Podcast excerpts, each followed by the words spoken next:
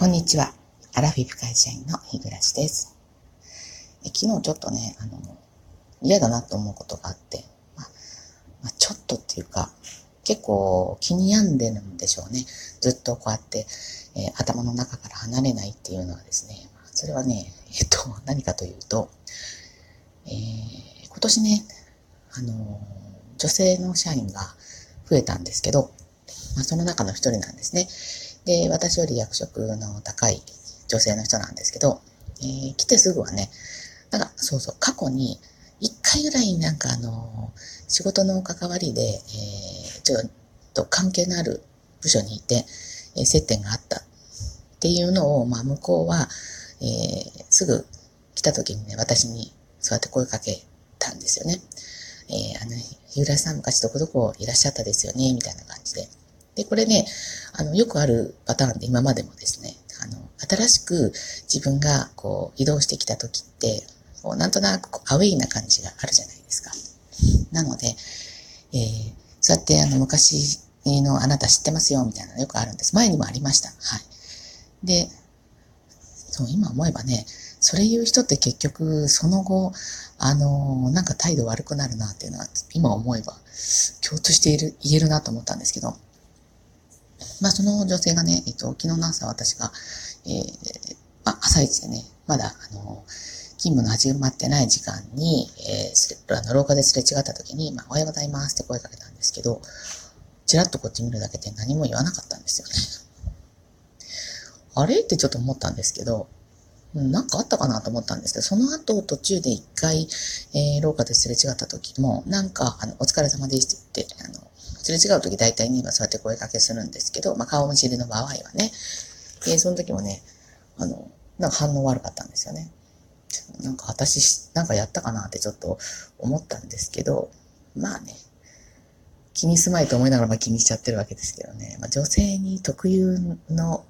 現象ですよね。まあ、女性なら分かってくださるかなと。最初ね、自分があのさっきも言ったように、こうアウェイな感じでこう入ってきた時に、まあ、誰が味方で誰が敵か、まだね、区別がつかない間っていうのは、まあ、自分の嫌いなやつであってもですよ。あの、昔知ってたっていうことで、まあ、取り込もうじゃないけど、そういう気持ちがあっても、ある程度自分の地盤がね、もう今、6月入りましたよね。3ヶ月目に突入して、自分の地位というものが、そのね、新しい職場で確立されてくると、いらないやつは切ろうっていうですね、そういう、あの、えー、本能が働くっていうんですかね。まあ女性あるあるなんでびっくりはしなかったんですけど別に。まあもともと私もその人ってもしかしてそういう人かなっていうのはなんとなく思ってて。逆にあの、えー、4月すぐにそうやって声かけられたことに、え、逆に驚いてたっていうぐらいなんで、まあ印象は元のままに戻ったっていう話なんですけどね。まあちょっと昨日そんなことがあって、えー、なんですけど、まあ今日ね、そんな話しようと思ったわけではなく、えっとですね、あの、先週の金曜日にあった話なんですけど、えー夫の方がね、あの、私よりも勤務が早く終わるんで、家に早く帰ってるってことが、まあ、ちょいちょいあるんですよね。まあ、あの、すぐにね、あの、会社終わっても帰らずに、まあ、街ブラブラして帰るっていうこともあるんで、毎日家にいるってわけじゃないんですけど、えー、私はね、まあ、いつものように先週金曜日、まあ、今から、あの、退社しますって LINE 送ったら、まあ、LINE でね、スタンプ返ってきたんですけど、その直後にね、今度は自宅からね、着信がありまして、あれ？と思って思って出たら、夫でですね、えっ、ー、と、すごく慌てたような声で、スマホがね、あの、爆発したって言うんですよ。えー、って聞いたんですけど、え、さっきまで LINE しとったじゃんって言ったんですけど、いや、その後で、えっ、ー、と、カゴに入れてたら、あの、破裂音がしたって言うんですよね。で、このカゴっていうのは、まあ、夫に与えているですね、整理箱みたいなもんで、まあ何でもかんでも雑多に散らかすので、まあとにかくここに突っ込んどけっていう100均で買ったあの、A、底面積がね、あの A4 のサイズのあのカゴをね、置いてるんですけど、まあそこに、え自分宛ての郵便物やら、まあ、えー、普段持ち歩いてるもの、まあ財布、携帯、腕時計とか、まあそういったものを投げ込んでるんですけど、えー、自分はまああの、えー、座ってテレビ見てたら、パンって破裂音がしたって言うんですよね。でも、あの、スマホが、スマホの部品が取れて飛んでた床にって言うんですよね。で、それはあの、スマホの背中に、えー、スイッチがあるじゃないですか。えー、電源か。うん。その電源の周りの輪っかだって言うんですよね。ちっちゃい輪っかが床に落ちてた。うん、爆発したって言うんですよね。で、私驚いて、で、あの、もう僕怖くてね、スマホ触れんからそのまま置いてるって言うから、えー、でもね、爆発、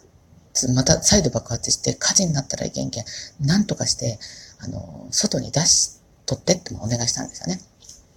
で、私はあの帰りのバスの中で、すぐにね、次の日が土曜日だったんで、朝一で、えっ、ー、と、ショップにね、あの、スマホのショップに予約をね、入れましたですね。で、えー、どういう状況ですか？みたいなのを書く欄があったんで、で、そこに、あの、スマホが爆発しましたと、機種書いて、で、まあ予約したんですよね。で、もうほんと不安に思いながら家に帰ると、もうなんかこう、青ざめた、まあ、色黒だから青ざめてはないけど、まあ表情がね、もう本当に慌てた表情の夫がいて、で、リビング2階に駆け上がってみると、あの、ベランダにね、えっ、ー、と、キッチンで使うボールがあるじゃないですか。ステンレスボール。その中にスマホケースに入ったまま、スマホケースはね、夫は手帳型の使ってるんですけど、入ったままのスマホがそのステンレスのボールに入れられて、ベランダの方に押し出されてたわけですよね。で、私が、あれ？とちょっと思って、あれ？なんか触れんって言っとったのに、スマホのケース入っとるなんて聞いたんですよ。そしたら、入ってる入ってるって言うから、いやいや、だってさっき、あの、押しボタン、あの、スイッチのところの輪っかが取れたっていう、いう、言ったじゃんって言ったんですよね。そしたら、うん、あの、してる、してるままで取れたって言うんですよね。で、えーってちょっとおかしいなと思って、すぐ、あの、私ね、実は同じ機種なんですよ、夫と。これはね、あの、私が夫に合わせたのではなくですね、夫が私に、の真似っこしてるんですね。っていうのは、使い方がわかんなかったら私に聞けばいいからという単純な理由で、私が買い替えるたびに、向こうも、あの、スマホがどうもなってなくても、あの、買い替えるんですよ。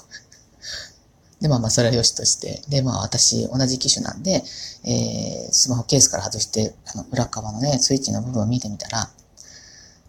どう考えても、その輪っかが取れるような感じ。まあ、確かにね、その落ちてた輪っか、緑色のちっちゃいね、直径1センチあるかないかぐらいの輪っかなんですけど、大きさは確かに一緒なんだけど、取れた形跡は全くないんですよね。おかしいなと思って、これスマホじゃないんじゃないってって言って、じゃあちょっと夫のね、その、本物のスマホ見てみようやっていうことになって、で、本当そこからね、あの、爆発物の処理班みたいにですね、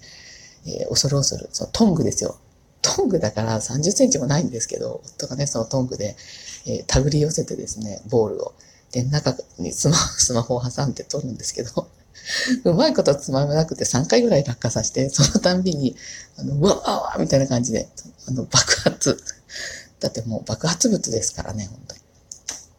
で、もう意を決して、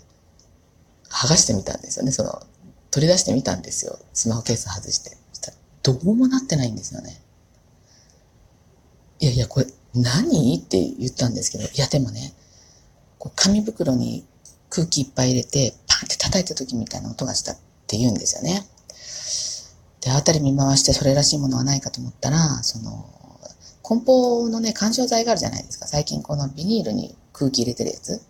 で、この前から私、あの、楽天の買い物マラソンで結構いっぱい買い物したんで、ちょっとまだ処分しきれてない、それがそこら辺に転がってたんですよね、隅っこの方に。10個ぐらいあったんで、1個ずつ見てみたけど、その破裂してるようなものはなくみんな空気パンパンなんですよね。いや、じゃあこれじゃないなということになって。うん、止まってその辺りを見回したら、その、カゴが置いてあるカウンターの上に、えー、3本のね、乾電池がね、セロテープで巻いて、こう、三角柱状に、俵型にこう、ぐるぐる巻きにして置いてあったんですよね。で、それの、あの、なんで私そこにピンってきたかわかんないんですけど、今思えばね。それのマイナス側ですよね。あの、平たい方側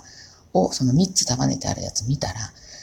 えー、2つにはうっすらその底面に緑の輪っかが見えたんですけど、もう1個のやつには輪っかが見えなくって、で、コーティングしてあるビニールかな薄い金属かなんかがちょっとヨレヨレっとなってて、あ、もうこれだと思って、もうお父さんこれよって言ってすぐ見せたんですよね。で、えっ、ー、と、取れてた輪っかをそこに押し当てたら、うん、あの、間違いなくその、ぴったりはまったんですよね。いや、もうこれだということになって、いやー、電池が破裂したんやねーっていう、なんか、あの、お父さんなんか、嬉しそうに原因が分かってやったみたいな感じだったんですけど、おいおいおいって。なんでそもそもこんなに乾電池ぐるぐる巻きにしたんやって話ですよね。で、どういう仕組みで破裂したんか、ちょっと電気に詳しいくないんでわかんないんですけど、微量にその、プラスとマイナスをこう交互に止めてたんですよね。三つのうちどれかが。で、微量に電気が流れたのか、ちょっとどっかよくわかんないんですけど、なんかね、カウンターの上でコロコロ転がって、あの落下して、あの、面倒いから束ねたって。今まで一回もそんなね、ことしたことないのに、初めてそうやって束ねたんですよね。で、そういうことあるのかなってちょっとスマホで調べてみたんですけど、それはさすがにね、そのこと書いてなかったんですけど、あの、よく捨てる前にこう、たくさん貯めて置いとくじゃないですか。あれは危険っていうのがね、書いてました。でもそれってね、今まで何回もやったことあるんですけど、それでどうにかなったことは一度もないんですけどね。まあちょっと、そんなこんなで、結局ちゃんちゃんで終わったんですけど、ちょ電池ね、危ないなと思ってですね、の、ひっつけておかない方がやっぱいいのかなって思いました。で、まあ、その後ね、慌てて、えっ、ー、と、ショップのね、予約をね、あの、キャンセルしたんですけれども、まあね、そんなようなことがありましたので、えっ、ー、と、一応ね、皆さんに、あの、注意喚起ではないですけど、ご報告兼ねて配信をさせていただきました。はい。えー、それでは最後までお聴きくださってありがとうございました。次回の配信まで失礼します。